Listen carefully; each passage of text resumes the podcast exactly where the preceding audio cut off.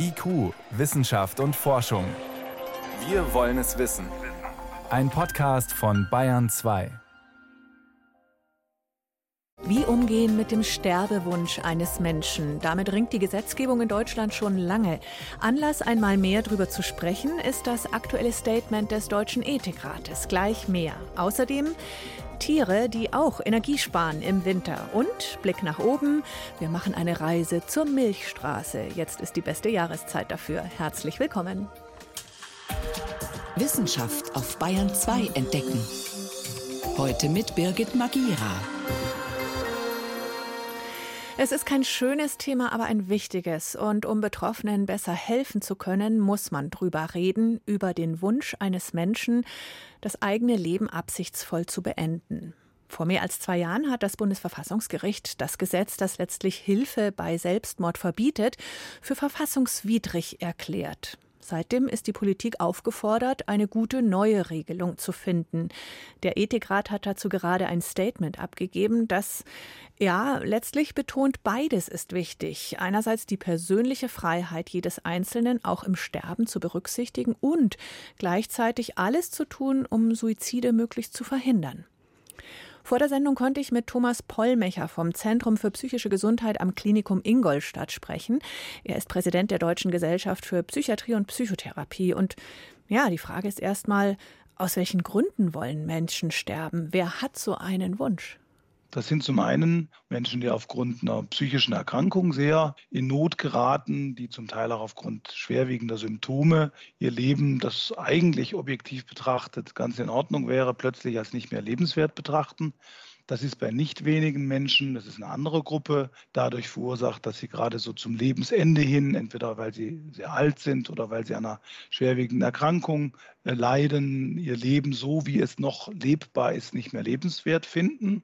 Und dann gibt es noch eine dritte Gruppe, die mit der Medizin eigentlich gar nichts zu tun hat, die, glaube ich, allerdings auch sehr klein ist. Das sind Menschen, die aus ganz anderen Gründen, ohne dass es jetzt da irgendeine für Dritte verständliche und einsehbare Motivation gäbe, sagen, ich will einfach so, wie es ist, nicht mehr leben. Also diese drei Gruppen würde ich zunächst mal unterscheiden wollen.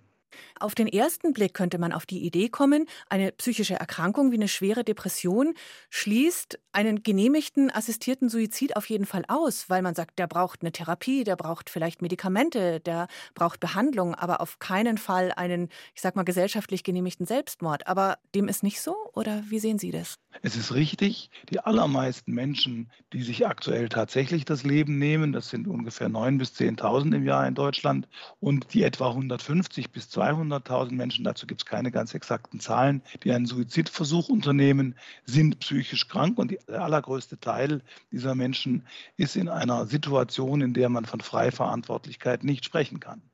Das heißt aber nicht, dass grundsätzlich das Vorhandensein einer psychischen Erkrankung eine frei verantwortliche Entscheidung in dieser Hinsicht ausschließen würde. Denn da sind auch Menschen dabei, die jetzt gar nicht in einer akuten Krankheitsphase sind, sondern zum Beispiel schon sehr, sehr viele haben, aber eine weitere fürchten. Und dann ist es natürlich schon auch so, dass wie bei allen Behandlungsangeboten Menschen auch frei verantwortlich ablehnen können, sich behandeln zu lassen. Und da ist die schwierige Aufgabe dann zu entscheiden, ob man jemand selbst überlassen kann, Hilfe in Anspruch zu nehmen oder ob man das nicht kann. Es geht um diese berühmte Freiverantwortlichkeit. Wie unterscheide ich zwischen dem Satz, ich möchte so nicht mehr leben, bitte helft mir, und dem Satz, ich möchte wirklich sterben? Wie geht man sowas an? Als erstes und wichtigstes geht man das an, indem man mit dem Betreffenden spricht und das, was er einem zunächst einmal sagt, ernst nimmt. Also was man nie machen sollte, ist, wenn jemand lebensmüde Gedanken äußert oder wenn jemand sich danach nach Möglichkeiten eines assistierten Suizides erkundigt, zunächst damit zu beginnen, ihm das ausreden zu wollen. Denn dann wird man den Menschen davon abhalten, frei und offen zu sagen, was eigentlich seine Motivation ist, was dahinter steckt, was mit ihm los ist. Und in der Tat ist bei den allermeisten Menschen in einem Gespräch relativ rasch rauszubekommen, dass der Wunsch, ich möchte nicht mehr leben, vor allem bedeutet, ich möchte so nicht mehr leben. Die Angst vieler Patienten lautet, wenn ich erst meine Selbstmordgedanken äußere, werde ich nicht mehr ernst genommen, werde ich vielleicht sogar stigmatisiert, werde vielleicht sogar zwangseingewiesen in die Psychiatrie. Kommt das tatsächlich vor? Wie berechtigt ist diese Angst? Die Angst, nicht ernst genommen zu werden, die ist unberechtigt. Aber natürlich kommt es in bestimmten Situationen vor, dass jemand, der eine Selbsttötungsabsicht äußert, auch gegen seinen Willen in ein Krankenhaus, in ein psychiatrisches Krankenhaus, in der Regel eingewiesen wird. Und da gibt es auch gute Gründe, warum das gelegentlich vorkommt. Mir fällt da gerade eine ganz dramatische Geschichte eines Mannes ein, der auf der Autobahn in einen Unfall verwickelt war und dabei wohl auch durch eigene Schuld, er war an dem Unfall schuld, seine Frau und sein einjähriges Kind verloren hat. Der also als einziger lebend aus diesem Auto stieg. Der wollte sich tatsächlich sofort von einer Brücke stürzen. Und selbstverständlich muss unsere Gesellschaft in der Lage sein, solche Suizide zu verhindern. Es sind tatsächlich ausgesprochen seltene Situationen, in denen auf der Stelle etwas getan werden muss, um einen Suizid zu verhindern.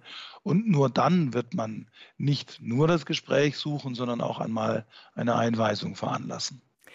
In seinem Statement sagt der Ethikrat sinngemäß, liebe Politik, liebe Gesellschaft, ihr müsst die Persönlichkeitsrechte und auch den Wunsch nach selbstbestimmtem Sterben ernst nehmen. Ihr müsst aber auch Verantwortung übernehmen in den Institutionen, dass das Leben ja, wertig bleibt und auch das schöne Leben am Lebensende irgendwie ermöglichen. Und da ist es ja dann nicht nur damit getan, ein entsprechendes Beratungsangebot zu installieren und sicherzustellen, dass man da prüft, wie es mit dem Wunsch des Einzelnen ist, sondern ich denke an Einsamkeit, an Altersarmut, an ja, Menschen, die einfach sich überflüssig fühlen und sagen, naja gut, dann kann ich ja auch gehen, wenn sich niemand um mich kümmert. Das ist eine gesamtgesellschaftliche Aufgabe und eine aufgeklärte, eine humanistische und eine humane Gesellschaft muss alles dafür tun, dass Lebensbedingungen geschaffen werden, die Suizide unnötig machen. Das ist jetzt völlig unabhängig von psychischer Erkrankung, sondern das dreht sich darum, dass die Menschen in vernünftigen Verhältnissen leben. Und das betrifft natürlich gerade alte und kranke Menschen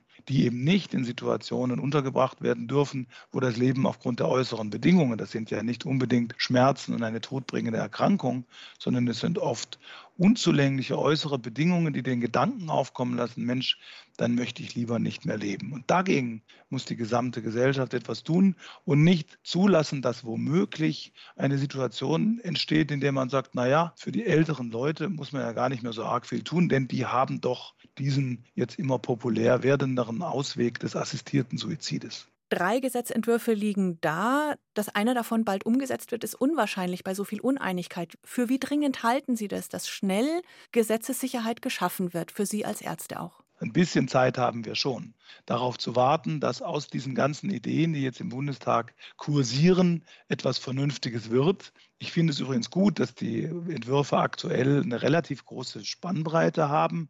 Und lieber wird das erst im nächsten Jahr was und ist vernünftig, als das wird jetzt im Herbst über den schnellen Leisten gebrochen. Und wir haben nachher eine Regelung, die doch hinten und vorne nicht stimmt. Und dennoch ist auch richtig, ohne eine gesetzliche Regelung sehen wir in der Perspektive von ein, zwei Jahren dann doch ein echtes Problem auf uns zukommen, von Wildwuchs, von Organisationen, die ganz aktiv Suizid bewerben und ähnliche Dinge. Thomas Pollmecher war das, Präsident der Deutschen Gesellschaft für Psychiatrie und Psychotherapie. Es geht um das Statement des Ethikrates zum assistierten Suizid. Vielen Dank fürs Gespräch. Sehr gerne. IQ, Wissenschaft und Forschung gibt es auch im Internet. Als Podcast unter bayern2.de. Kurz mal Kreuzworträtsel. Es geht um eine jahrelang umstrittene Praxis in der Strafverfolgung mit 23 Buchstaben. Zusatztipp: mittlerweile auch schon länger auf Eis und jetzt kam nochmal schwarz auf weiß, ist nicht mit EU-Recht vereinbar. Genau, die Vorratsdatenspeicherung. Warum das Urteil letztlich niemanden überrascht hat und warum der endlos erscheinende Streit damit trotzdem nicht beendet ist, erklärt Peter Welchering. Das Urteil war erwartet worden. Der Europäische Gerichtshof hat am 20. September die deutsche Vorratsdatenspeicherung für unzulässig erklärt. Das hatte der Bundesgerichtshof schon Anfang des Jahres 2010 so verkündet. Und trotzdem, Seitdem wollen Sicherheitsbehörden und vor allen Dingen Innenpolitiker immer mehr Daten der Bürger speichern. Datenschützer und Rechtspolitiker sehen die Grundrechte der Bürger dadurch verletzt. Eine Debatte, die seit mehr als 20 Jahren läuft und auch durch das jetzige Urteil des Europäischen Gerichtshofes vermutlich nicht beendet werden wird. So meinte Bundesinnenministerin Nancy Faeser am Tag nach der Urteilsverkündung im Deutschlandfunk. Für mich ist wichtig, dass wir für die Ermittlungsbehörden die IP-Adressen verfügbar haben müssen. Das gilt gerade für schwere Straftaten wie sexualisierte Gewalt gegen Kinder, wo es gerade gegenüber den Opfern oder Angehörigen der Opfern enorm wichtig ist, dass wir Straftaten noch aufklären können. Die IP-Adresse, die Internetprotokolladresse, das ist so eine Art Telefonnummer für das Internet. Sie wird bei allen Aktivitäten, die wir im Netz unternehmen, mit übertragen. Ob wir online einkaufen, einfach nur rumsurfen, Mail verschicken, über die Internetprotokolladresse ist nachvollziehbar, was wer wann im Netz macht oder gemacht hat. Bei der Vorratsdatenspeicherung wird genau gespeichert, wo überall diese IP-Adresse auftaucht. So kann nachvollzogen werden, was sich der Mensch hinter dieser IP-Adresse im Netz angeschaut hat, eingekauft, mit wem er wann gechattet oder gemailt hat und wo er sich dabei aufgehalten hat. Sebastian von Bomhardt, Vorstand des Internetdienstleisters SpaceNet AG, war einer der Kläger, die die deutsche Vorratsdatenspeicherung vor den Europäischen Gerichtshof gebracht haben. Er weist nachdrücklich auf die Gefahren der Speicherung von IP-Adressen hin. Bei der Vorratsdatenspeicherung geht es nicht unbedingt im ersten Schritt um die Daten, die jetzt da gespeichert werden sollten, sondern es geht um die Plattform, die da entsteht. Auf dieser Plattform kann man durch eine simple Verordnung noch viel mehr Daten speichern und dies auch verpflichtend machen, sodass man vielleicht im Sinne von wäre den Anfängen hier mal mindestens misstrauisch hinschauen sollte. Diese weitgehende Vorratsdatenspeicherung hat der Europäische Gerichtshof jetzt noch einmal verboten. Dennoch ist der Professor für IT-Sicherheitsrecht Dennis Kenji Kipker mit der Entscheidung des Gerichtshofs nicht so ganz glücklich. Es wäre sicherlich irgendwo wünschenswert gewesen, wenn der EuGH sich noch etwas klarer im Sinne der informationellen Grundrechte geäußert hätte. Also er hat ja so ein bisschen letzten Endes auch eine Hintertür offen gelassen. Und diese Hintertür, die die europäischen Richter da geöffnet haben, will Innenministerin Faeser auch nutzen. Der EuGH hat gestern entschieden, dass anderslos nicht alle Daten für jeglichen Fall gespeichert werden dürfen. Damit hat er seine bisherige Rechtsprechung bestätigt. Er hat aber genauso deutlich klargestellt, welche Daten auf welche Weise zum Schutz der nationalen Sicherheit und zur Bekämpfung schwerer Kriminalität gespeichert werden dürfen. Also, die Daten aller Bürger dürfen nicht über Jahre hinweg gespeichert werden, aber für eine bestimmte Zeit dürfen IP-Adressen anders bezogen, also wenn ein Verdacht auf eine Straftat vorliegt, dann doch gespeichert und für Ermittlungszwecke genutzt werden.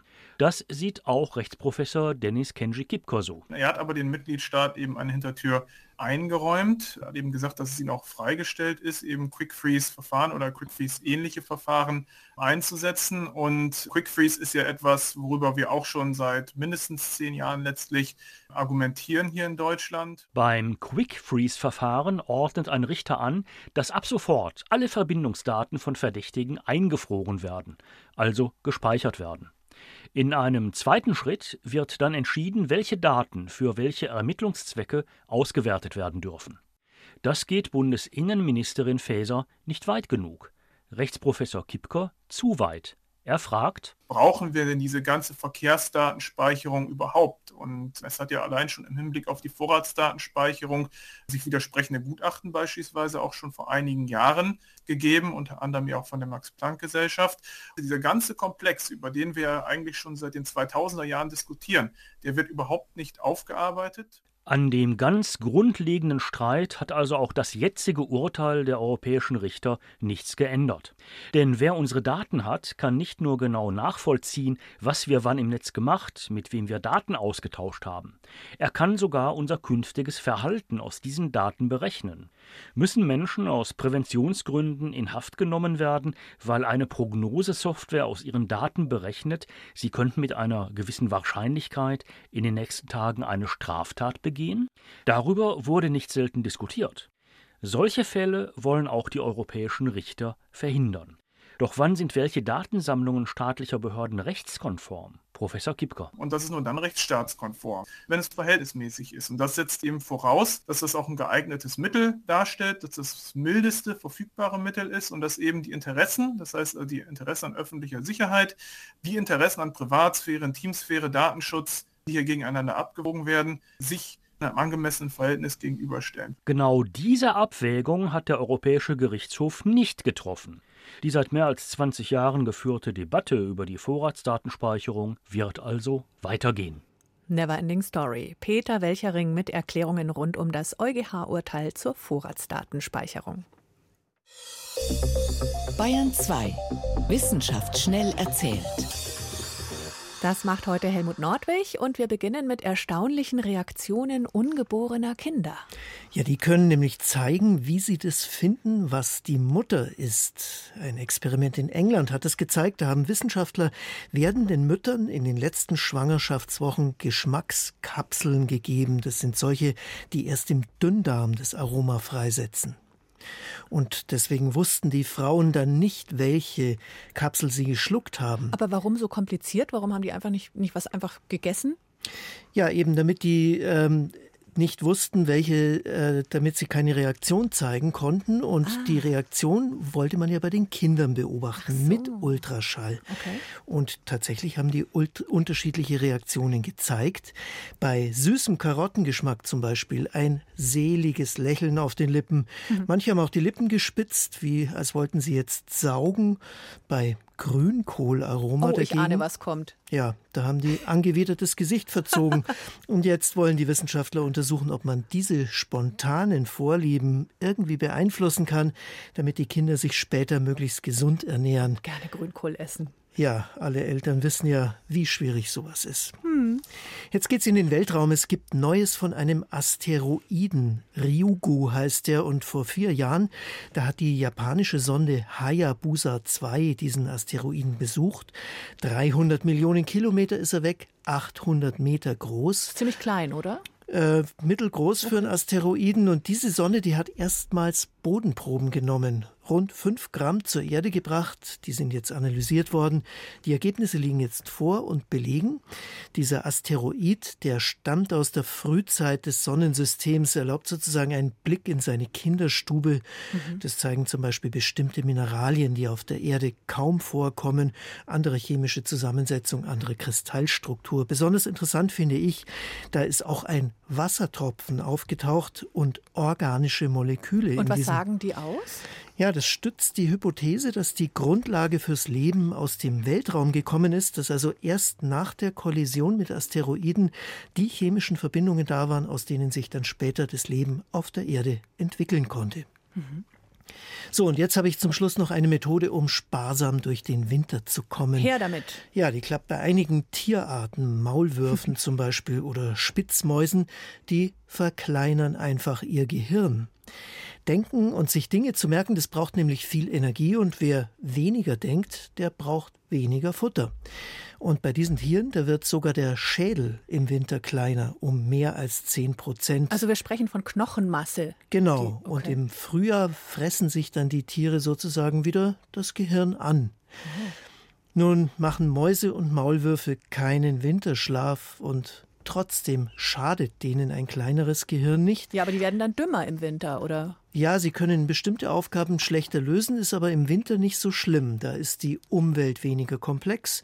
Im Sommer, da ist sozusagen dauernd was Neues los. Okay. Da sind die Tiere in einem großen Bereich unterwegs. Sie müssen mehr aufpassen, sich mehr merken und im Winter, da bleiben sie normalerweise einfach ruhig in ihren Höhlen.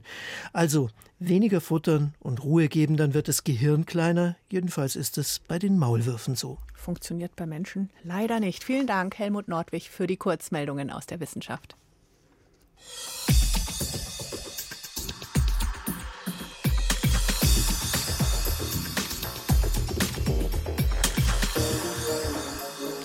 Sommerurlaubszeit ist eigentlich vorbei, aber nur auf der Erde. Nach oben ins All kann man eigentlich immer, völlig jahreszeitenunabhängig. Mit unserer kleinen galaktischen Reiseserie waren wir diese Woche schon auf dem Saturnmond Enceladus und auf der Sonne. Heute nehmen wir ein anderes prominentes Ziel in den Blick, die Milchstraße. Und da haben Menschen in der Großstadt eindeutig und wortwörtlich das Nachsehen. Auf der Bucketlist meiner astronomischen Reiseziele steht sie schon lange. Die Milchstraße. Man kann sie, glaube ich, auch im ersten Moment vielleicht verwechseln, dass das ein komisches Wolkenband ist oder so. Es hat diese milchige Farbe und es sind ja keine einzelnen Sterne zu erkennen, sondern wirklich dieses ja, dieses Gewölk, was da so hell leuchtet. Es gibt ja auch Kulturen, die sie so als Rückgrat der Nacht bezeichnen. Das finde ich eigentlich auch sehr schön. Sie spannt so die Nacht neben sich auf. Die Astrophysikerin Jana Steuer von der Volkssternwarte München hat die Milchstraße nicht nur selbst oft beobachtet, sie kann mir auch verraten, was dieses milchige Gewölk eigentlich ist. Wir sind in dieser Galaxie, die ist spiralförmig. Wir gucken jeweils in einen Spiralarm rein sozusagen. Im Sommer schauen wir da in Richtung Zentrum der Galaxie, im Winter schauen wir nach draußen. Und das Helle, was man da sieht, das sind einfach Millionen, Milliarden von Sternen, die sehr weit von uns weg sind, sodass wir sie nicht mehr als einzelne Punkte sehen können. Einen Blick auf das Zentrum unserer Galaxie würde ich auch endlich gerne erhaschen. Da versteckt sich nämlich das supermassereiche schwarze Loch Sagittarius A Stern. Das kann man natürlich nicht sehen. Aber mal eine Ahnung davon bekommen, wo es ist, wäre ganz schön. Wenn die Sonne im Westen untergeht, dann wird sie sozusagen so von aus Richtung äh, Südosten kommt das Zentrum dann nach oben. Um zu sehen, was Jana Steuer schildert, brauchen wir aber Geduld. Am helllichten Tag treffe ich sie auf dem Dach der Volkssternwarte München. Es wird noch viele Stunden dauern, bis die Sonne untergeht und es dunkel wird. Aber Jana Steuer und ich könnten auch die ganze Nacht dort oben sitzen bleiben. Die Milchstraße werden wir nicht sehen. Wenn eine Region stark lichtverschmutzt ist, dann wird ja das Licht in der Atmosphäre wird es gestreut und legt sich dann wie so ein Schleier über die Sterne. Erzählt Andreas Hähnel von der Vereinigung der Sternenfreunde. Deshalb sind in stark besiedelten Gebieten wie München und anderen Städten nur noch leuchtstarke Sterne zu sehen, aber nicht leuchtschwache Objekte wie die Milchstraße. Auch vom Dach der Münchner Volkssternwarte, wie Jana Steuer erzählt. Man sieht es ja jetzt hier auch um uns rum, überall Bürogebäude. Das Schlimmste sind diese Kräne da vorne, die sind halt nachts beleuchtet. Richtige Partybeleuchtung hat man da das Gefühl. Ja, wir sitzen in einem Lichtermeer. Unsere Erde wird pro Jahr rund 2% heller. Das zeigen Satellitenmessungen. Andreas Hähnel kennt einen Grund dafür. Da scheint sich also vor allem auch der Effekt bemerkbar zu machen, dass eben die Lichtquellen mit der Einführung von der LED immer effizienter geworden sind. Das heißt, mit gleichem Strom oder weniger Strom einfach heller strahlen. Der hellere Nachthimmel mag uns nicht unbedingt mehr Strom kosten, aber er kostet uns unseren sternenübersäten Nachthimmel. In der Europäischen Union ist es inzwischen nachts so hell, dass 60 Prozent ihrer Bewohnerinnen und Bewohner die Milchstraße nicht mehr sehen können. In Deutschland sind es 42 Prozent. Zu diesen 42 Prozent gehöre ich auch. Und deshalb muss ich für mein Reiseziel Milchstraße zunächst selbst einmal einen anderen Ort auf der Erde suchen. Zum Beispiel die Winkelmoosalm in den Chiemgauer Alpen. Es gibt auch neben der großen Kirche dort oben so Sternenliegen, wo man sich bis zu viert nebeneinander liegen kann. Die sind sogar drehbar um 360 Grad. Da muss man sich halt nur, wenn man zu viert drauf liegt, einigen, wo man gerade hinschauen will. Erzählt Manuel Philipp. Er bietet auf der Winkelmoosalm Sternführungen an. Zum Vergleich mal in München sehen Sie vielleicht noch 200 Sterne und dort oben über 5000. Seit 2018 ist das Almgebiet um die Winkelmoosalm ein sogenannter Sternenpark. Das sind international anerkannte, zertifizierte Gebiete, in denen es nachts noch besonders dunkel ist. In Deutschland gibt es insgesamt vier solcher Sternenparks. Glücklicherweise bleibt mir dieses Jahr auch noch ein wenig Zeit, um einen Blick auf unsere Heimatgalaxie zu erhaschen, sagt Manuel Philipp.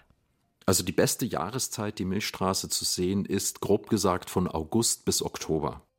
Deshalb treffe ich schon einmal Reisevorbereitungen. Vielleicht wird es einer der vier Sternenparks in Deutschland, vielleicht einfach auch eine ländliche Gegend fernab einer Stadt, in der es noch einen richtig dunklen Nachthimmel zu sehen gibt.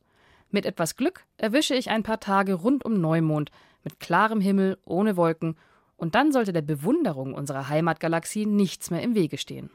Franziska Konitzer war das mit einer Reise zur Milchstraße. Andere gute Orte, um die Milchstraße in ihrer vollen Pracht zu sehen, sind übrigens das Biosphärenreservat Rhön, der Rehberg im Harz, der Nationalpark Eifel und natürlich die ein oder andere Nordseeinsel, nur für den Fall, dass Sie Urlaubstage übrig haben.